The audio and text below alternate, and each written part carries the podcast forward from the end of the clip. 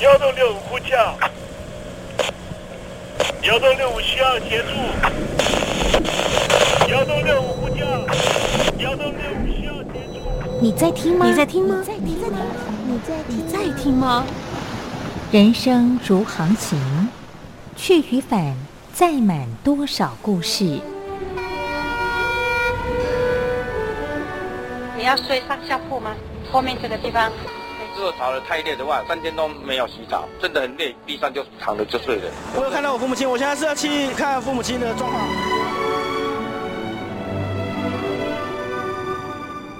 聆听故事湾，让每个故事找到属于自己的码头。我到了那儿以后，我们就往妈妈家去。我一到那边，就感觉我妈妈已经她能够活活下来都不容易，我知道。他没他没跟我讲，我也不敢问，好好苦。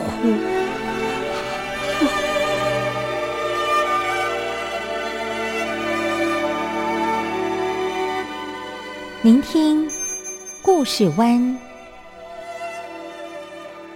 聆听故事湾。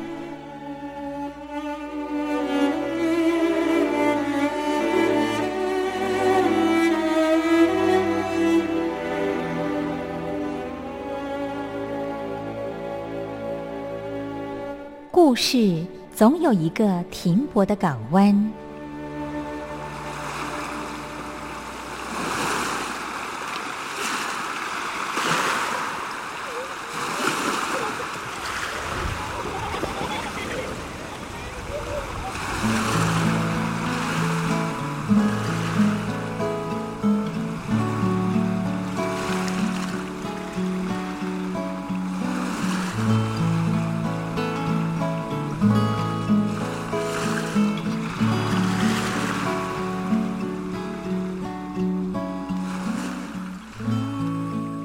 一二三四五六七七六五四三二一，大陆听众朋友您好，我是您的好朋友东山林，在台北问候您。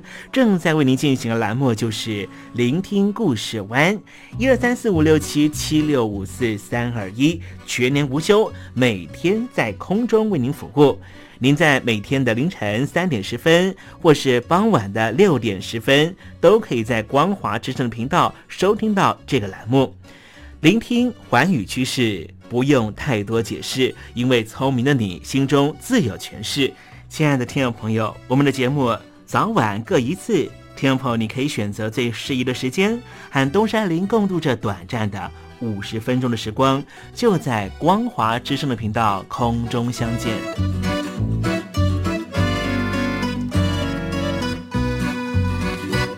听众朋友，收听、聆听故事湾东山林的节目，到底能够听到什么样的内容呢？尤其啊，我们环宇全世界，焦点放到神州大陆啊，光是整个中国大陆呢，就有将近九千家不同的大大小小的电台了。我们的节目到底有什么不一样的地方呢？嗯，让东山林自吹自擂一下吧啊。宫中频道何其多，赵钱孙李挺能说。热点平地上直播，仔细听来差不多。直播室外领导多，你说他能怎么说？开场才说茶黑窝，碰上土狼不敢摸。主播低头翻翻稿，导播左右反复搓，想到孩子泪婆娑。好了好了，都别说，且听东山林怎么说。东山林不是红太狼，也不是那喜羊羊，亲亲海上一叶舟，才能自在自在说。客官呐、你拉把椅子随便坐，袒胸露背床上卧，怎么自在怎么做，就当这是自己家，自己家。睁大眼睛，show time！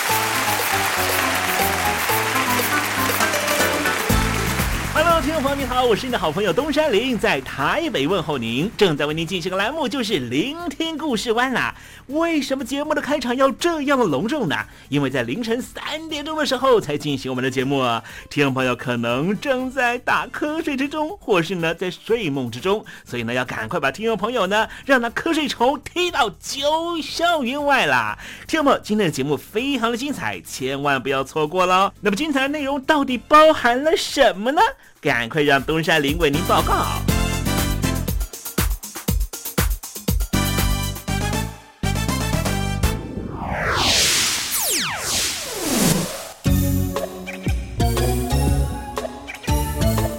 星期二，星期二，猴子肚子饿。东协的缅甸呢，在这一次呢发生了军事政变呢，其实呢，对于东南亚国家的协会来说，就是所谓的东协啊，呃，造成了很大的外交挑战。为什么那么说呢？因为当时的这个轮值的主席国就是汶莱呢，发表了声明，表示非常关切呢。呃，缅甸发生了军事政变呢，同时呢也呼吁呢缅甸要尊重东协宪章，维护政治的稳定啊，透过对话的方式来解决相关的问题啊。而同时呢，在新加坡、马来西亚和印尼呢也分别对于这个军事政变呢表达了关切，但是菲律宾的立场呢是经过了一番讨论之后，他们公开的立场是说，那属于缅甸的内政啊。其实东协的组成呢，它并不是一个呢想要呃像这个欧盟一样哈，欧盟呢变成了一个呃巨大的一个联合的呃这个共同的生命体啊。但是东协并不是如此的哈，他们当时在呃设立的过程里面，就是有一个共同的打击对象，或是共同的防御对象是谁呢？就是中国共产党。待会儿在时政你懂的环节里面，再跟听众朋友详细的介绍。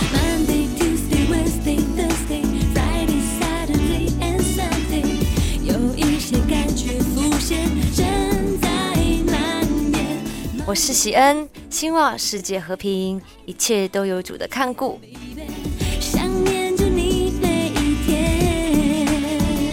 邀请你收听东山林的节目。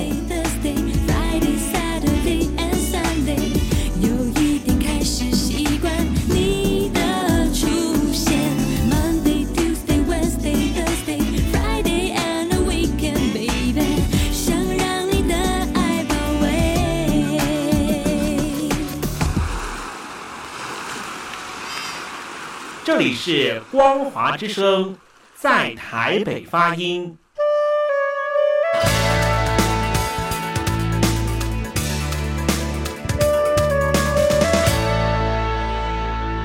现在，请习近平同志讲话。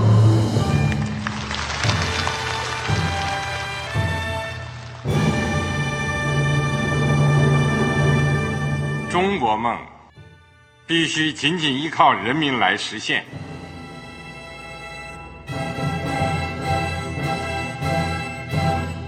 好国民得关心家事、国事、天下事。呃，谢谢发言人。我们注意到，现在那个外面有很多关于前中央政治局委员周永康的一些消息和报道。我不知道发言人对这个事情有没有什么可以呃透露、可以披露的？国家对于公事啊。不是什么东西都要公示的。我只能回答成这样了，你懂的。那么作为天津市来说，每年要偿还的这个公路建设的贷款量有多大？哎，这个郝国民，这个偿还得回避时政敏感议题。因为他这个这个事儿，我就不好再说太细。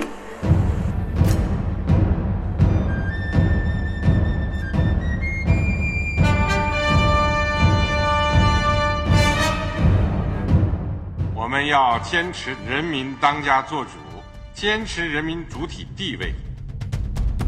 任何官方不宜说太细，期望您体谅的话题，尽在时政，你懂的。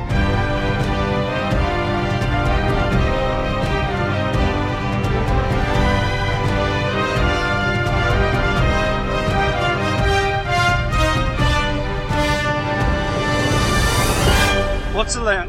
回答这样了，你懂的。那些官方无法为您说太细的事情，就让东山林为您详细的说明白。天婆早上好，晚上好，正在为您进行的栏目就是聆听故事湾。此刻为您进行的环节就是时政，你懂的，一同关心焦点话题。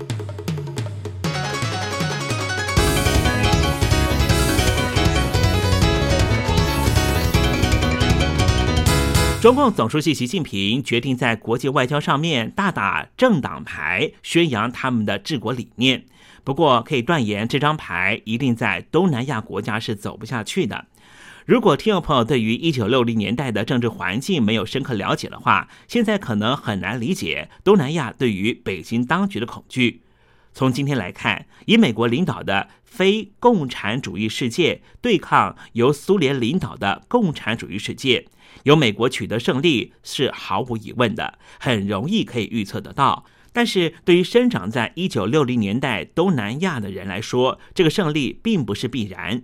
事实上，当时的共产主义看起来是一股不可抗拒的潮流，像是东协的五个创始国就非常害怕共产主义，因为他们国内都历经过共产主义者的暴乱。一九四零年代和一九五零年代。马来西亚和新加坡都遭遇到马来西亚共产党领导的暴动事件。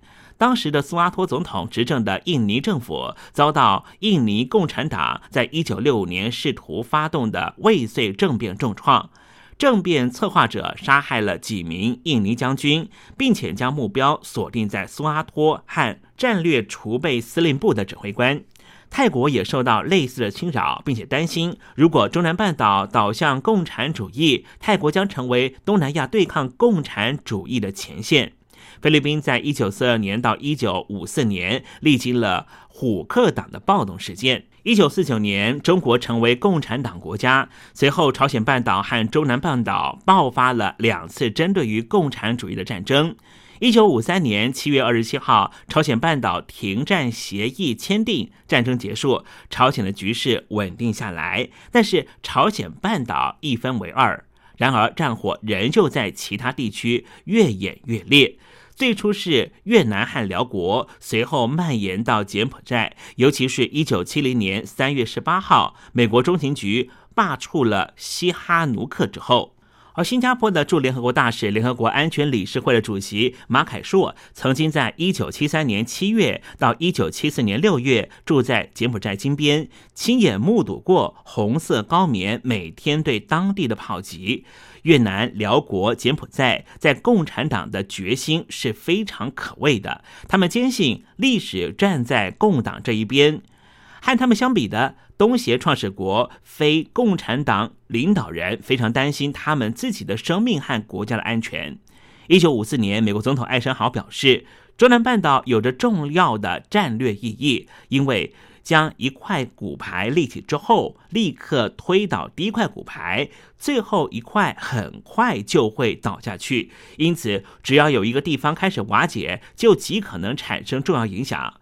在这种普遍的恐惧氛围之下，一九六七年八月份，在泰国曼谷召开的东协成立会议上面，当时担任新加坡外长的拉者勒南坚定的对其他的东协代表说。如果我们不团结的话，那么我们将会四分五裂。这就是为什么恐惧这个因素非常重要。在我们了解东协成立的过程时候，因为它是将五个国家团结在一起的重要粘合剂。尤其当东协各国眼看共产主义部队一步步的攻陷柬埔寨、辽国和越南南部之后，这种恐惧的情绪越来越强烈。其实，新加坡驻联合国大使、联合国安全理事会的主席马凯硕在金边的那段时间，整个城市都被围攻，从城市到农村的道路根本走不通。同时，一九七二年水门案和一九七四年八月九号尼克森总统请辞，让东协国家认知到他们仰赖的安全盟友美国自己也受到国内问题的牵扯。所以，东协国家就越来越清晰的认知到一个观念，那就是要么就团结，要么就分裂。当我们认识东协的成立过程的时候，我们就知道，不是现在我们所想象的东协完全是为了经济的统合，其实一开始完全是为了安全上的威胁。一九七五年四月三十号，西贡沦陷的时候，东协领导人内心感到非常黑暗。美国外交官和士兵从西贡的美国大使馆撤离，这戏剧化的一幕。加深了东协领导人对于共产党将占领全东南亚的担忧。在此八年前，也就是一九六七年的十月十九号，李光耀曾经说：“如果美国从越南撤退，最快一年半的时间，泰国将会爆发战争，紧接着就是马来西亚，不到三年的时间。”李光耀说：“他自己一定会在众目睽睽之下被吊死。”当西贡沦陷的时候，这黑暗日子似乎近在眼前。一九七五年五月八号，李光耀告诉美国总统福特，他说，当时他的第一反应就是震惊，担心政局立刻崩溃。在谈到东南亚的混乱局势的时候，李光耀提到，泰国人认为美国没有道德，媒体在凑热闹，辽国已经濒临垂死的局面，柬埔寨则在中国和越南之间挣扎。这样对共产党扩张的威胁和担忧，促使东协领导人在一九七六年二月二十三号到二十四号，就在印尼的巴厘岛召开了高层会议。那是中南半岛解放一年之际，这为东协加强政治和经济合作奠定了良好的基础，但是并没有关上和中南半岛国家和解的大门。在巴厘岛开会的东协领导人充满着担忧和恐惧，相形之下，越南领导人则显得非常傲慢。他们相信东南亚地区的历史最终将会站在共产党这一边。在一九七六年八月份，斯里兰卡召开了不结盟运动峰会上面，新加坡的前任总统纳丹看到了越南领导人对于局势充满自信。当时，纳丹总统碰巧读到了越南总理范文同写给斯里兰卡总理的便条，上面写着：“随着美国的失败和越南的统一，革命已经开始，共产主义将会横扫整个东南亚地区。”越南领导人的傲慢，导致于他做出了越南历史上最惨烈的战略决定。在一九七五年，共产党政权占领中南半岛之后，一般认为柬埔寨。辽国和越南共产党应该会形成一个统一集团，因为他们曾经共同抵抗过美国在他们国内支持的军事力量。然而，相反的情况却发生了：三个国家的共产党各自执政之后，柬埔寨和越南以前持续了好几个世纪的传统竞争关系再次上演。柬埔寨的红色高棉和越南断交，柬埔寨开始站到中国那一方，以抵抗越南和苏联的联盟。中苏分裂的情势蔓延到了中南半岛。随着北京当局和莫斯科的分裂，越南开始计划入侵计划以及占领柬埔寨，因为越南领导人在打败一个。非常大的超级国家美国之后，信心满满，而且他们相信可以依靠苏联的军事力量打倒中国，因此他们无视北京当局的警告，就在一九七八年的十二月入侵了柬埔寨。出乎越南意料之外的是，东协领导人坚定而团结一致的反对越南侵犯柬埔寨。新加坡的前任副总理拉惹勒南曾经在一九。九二年一篇文章中写道：“这并不是对地区主义的信念，而是出于面对共同的恐惧，最终将导致于越共的失败。东协主要借由多边论坛来反对越南的侵略行为，尤其是联合国。”马凯硕在一九八四年到一九八九年担任新加坡驻联合国大使的时候，就曾经亲身经历。在这段过程里面，他和东协重要外交官建立了深厚的友情。这种协力合作产生了更为深厚的社会和政治资本。这种资本的积累将东协团结成一个整体。在他们接下来几十年熬过了不可避免的困难和压力。值得注意的是。虽然东协这种友谊形成在一九八零年到一九九零年代，但是它积极影响一直持续到二十世纪初期。这时，东协国家一起制定了东协宪章。令人惊讶的是，从东协积累的社会政治资本中获益最多的国家，竟然是越南，而越南恰恰也是导致这种资本产生的源头。冷战结束，苏联解体，越南领导人意识到自己失去了保护者，必须寻求新的朋友和盟友，以加强国家安全，尤其是对抗他的老对手中国。一九九零年代，在寻求加强国家安全的新途径过程里，越南领导人体认到东协是一个适合的安全伙伴。然而，东协之所以能够担任这样的角色，是因为他们在过去十年对抗越南的结果，并且因此形成一个紧密的团结意识。一九九五年七月，越南决定加入东协，这个决定将会是历史上最为讽刺意味的事件之一。尽管这些谴责留下了不愉快的记忆，东协还是决定接纳越南成为东协的会员国。这个决定显示出。东协多年来所获得，它自身原本就有的地缘政治指挥，这也就是为什么东协的故事显得十分特别。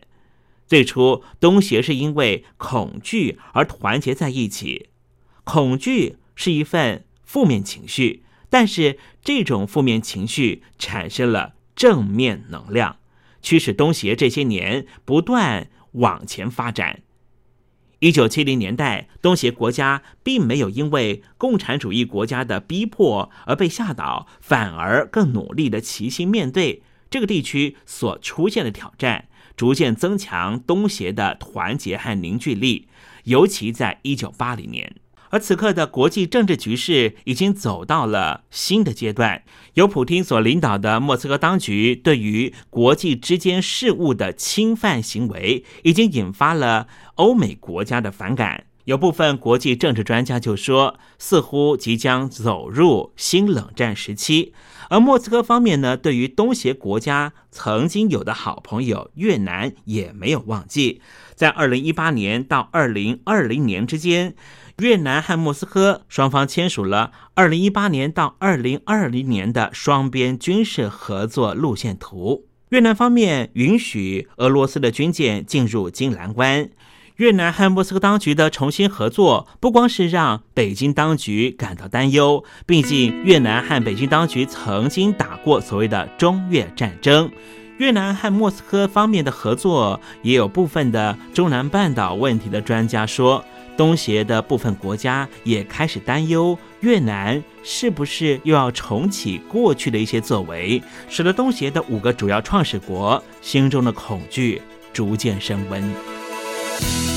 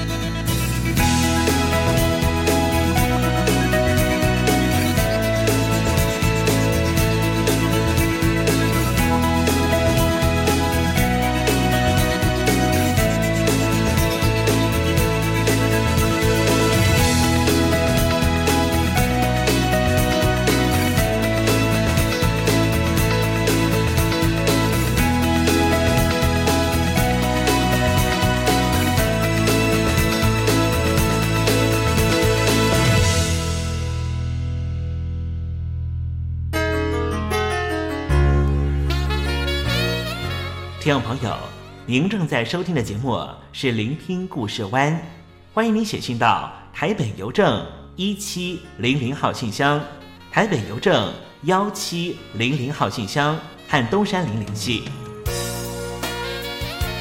东山林就是东边的山里有只麒麟的东山林，东山林等候您的来信哦。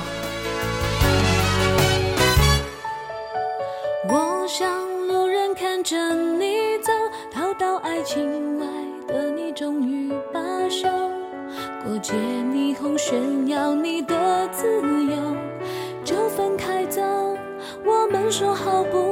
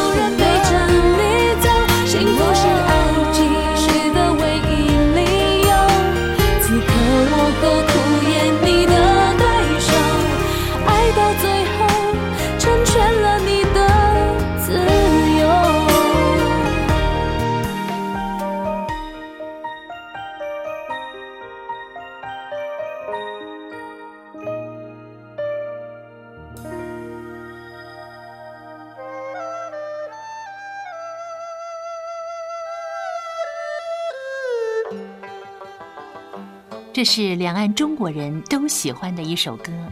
小城故事多，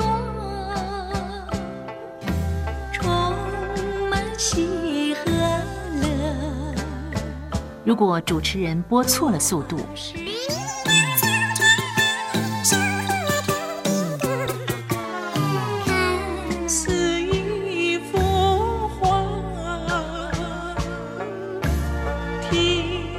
或快或慢的走调歌曲，都不是听众喜欢的。人生境界真善美，这一包括。两岸和谐关系也得循序渐进，快慢相宜。小城故事真不错，请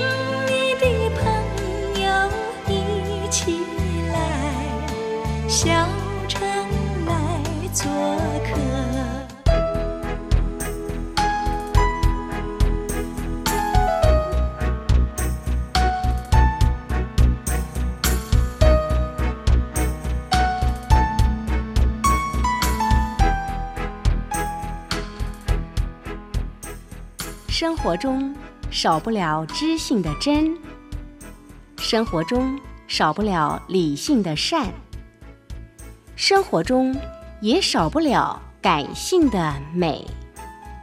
光华之声，永远陪伴您，生活在真善美的世界。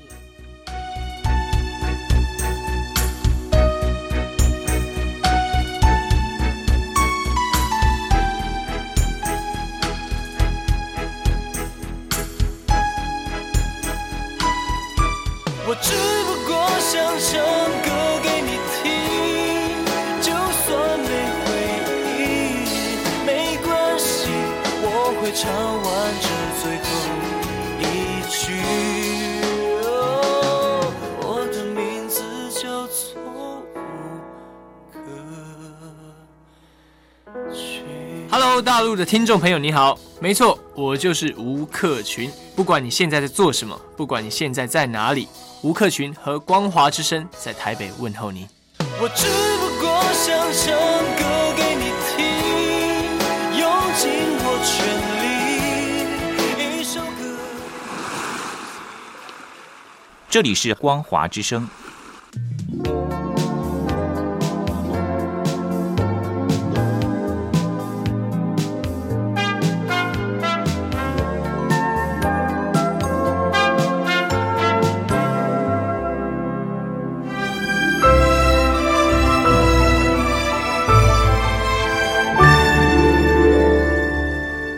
我在疫情下的生活。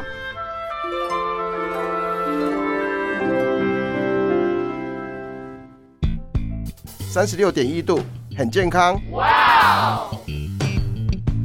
COVID-19 新冠肺炎在全球蔓延后，量体温成为日常，走到哪量到哪。还有啊，戴口罩也是生活必备，没戴口罩寸步难行。非常时期，能不要出门就不要出门，在家办公最安全。三餐买外送，购物到线上，尽量避免跟人接触。非得出门也要与人保持距离，小心再小心。回家后一定要勤洗手。啊，反正心里怎么说呢，也有点紧张。病情现在这么严重，心里总有点恐慌的。回去以后赶快就就是洗仔细的点儿，哎，洗彻底的点儿。而现在没有健康码、核酸检测，在大陆哪儿都去不了。出国旅游更是想都别想。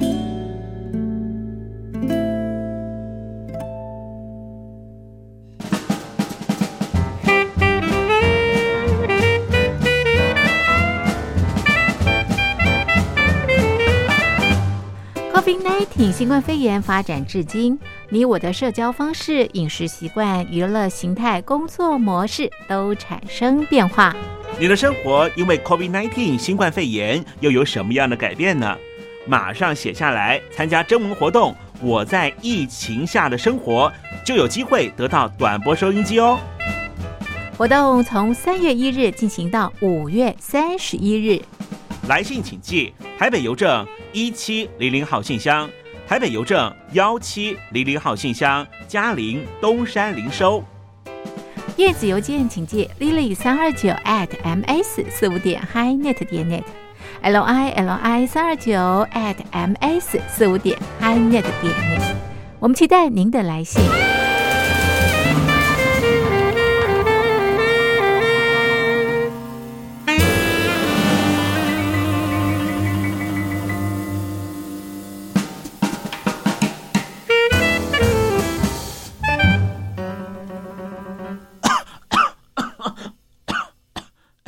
哎，别害怕，我我没有染病啊，我只是喉咙痒痒的。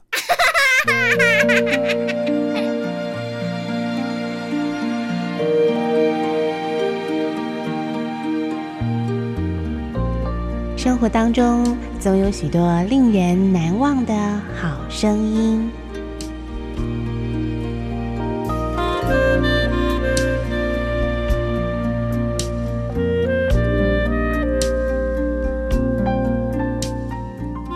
电台真心推荐，只想给你最好听的好声音。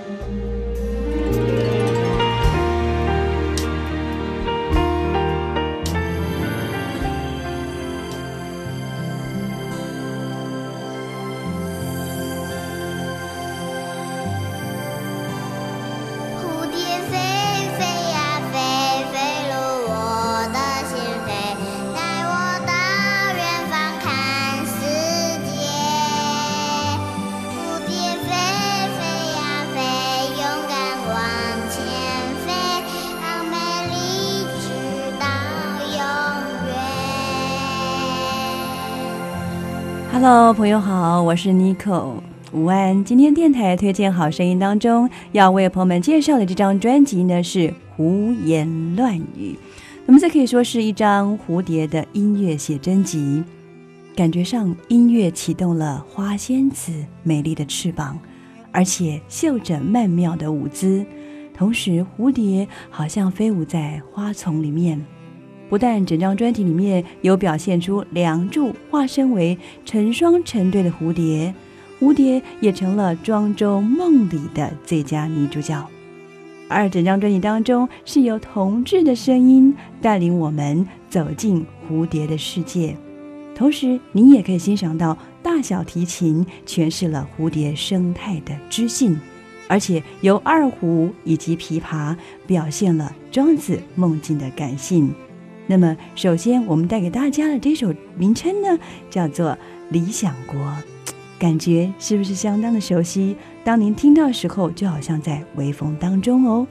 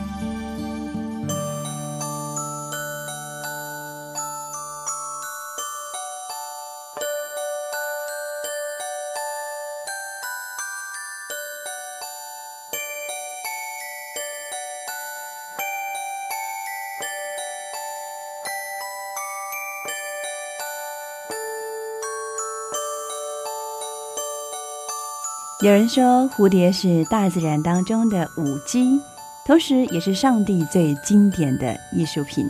不晓得朋友们有没有共同的感受呢？当我们看到美丽又色彩鲜艳的蝴蝶，好像是一朵会飞的花，一首会跳舞的诗。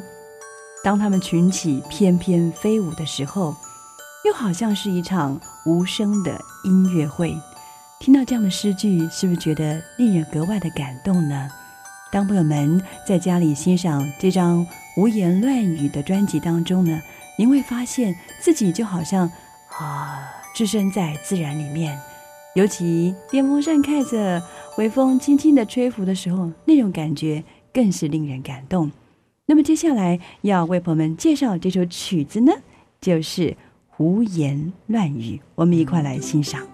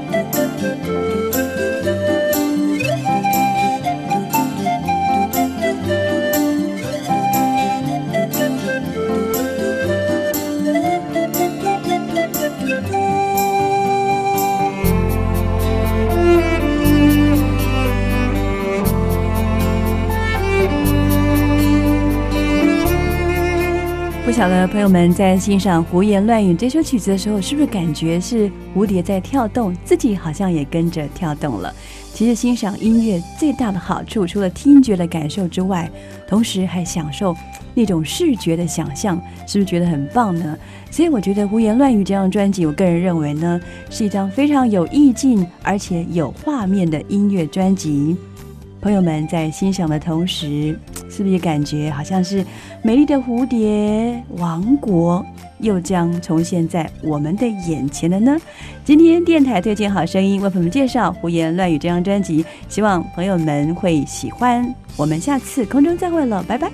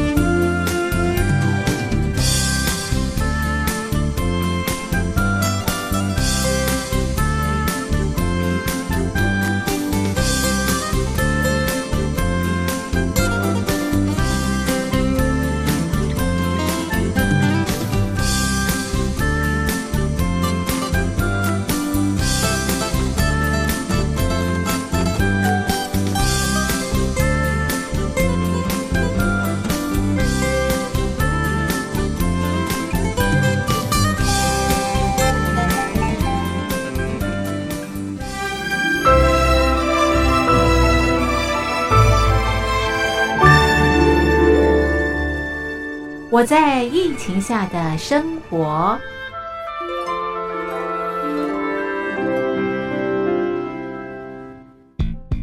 三十六点一度，很健康。哇！COVID-19 新冠肺炎在全球蔓延后，量体温成为日常，走到哪量到哪。还有啊，戴口罩也是生活必备，没戴口罩寸步难行。非常时期，能不要出门就不要出门，在家办公最安全。三餐买外送，购物到线上，尽量避免跟人接触。非得出门也要与人保持距离，小心再小心。回家后一定要勤洗手。啊，反正心里怎么说呢，也有点紧张。病情现在这么严重，心里总有点恐慌的。回去以后赶快就就是洗仔细的点儿，哎，洗彻底的点儿。而现在没有健康码核酸检测，在大陆哪儿都去不了。出国旅游更是想都别想。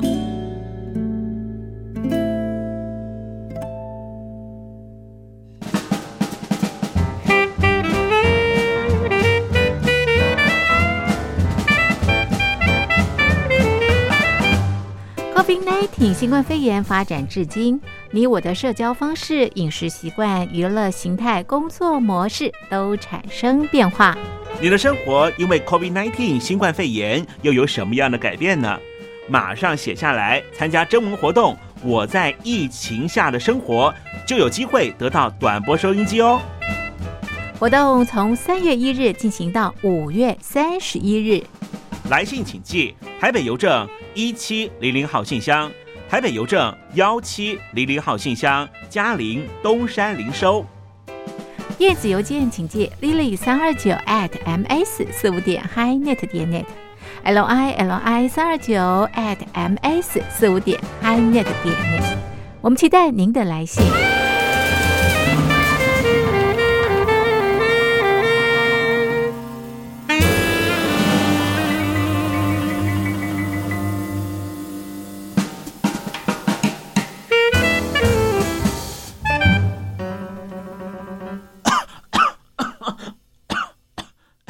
哎，别害怕，我我没有染病啊，我只是喉咙痒痒的。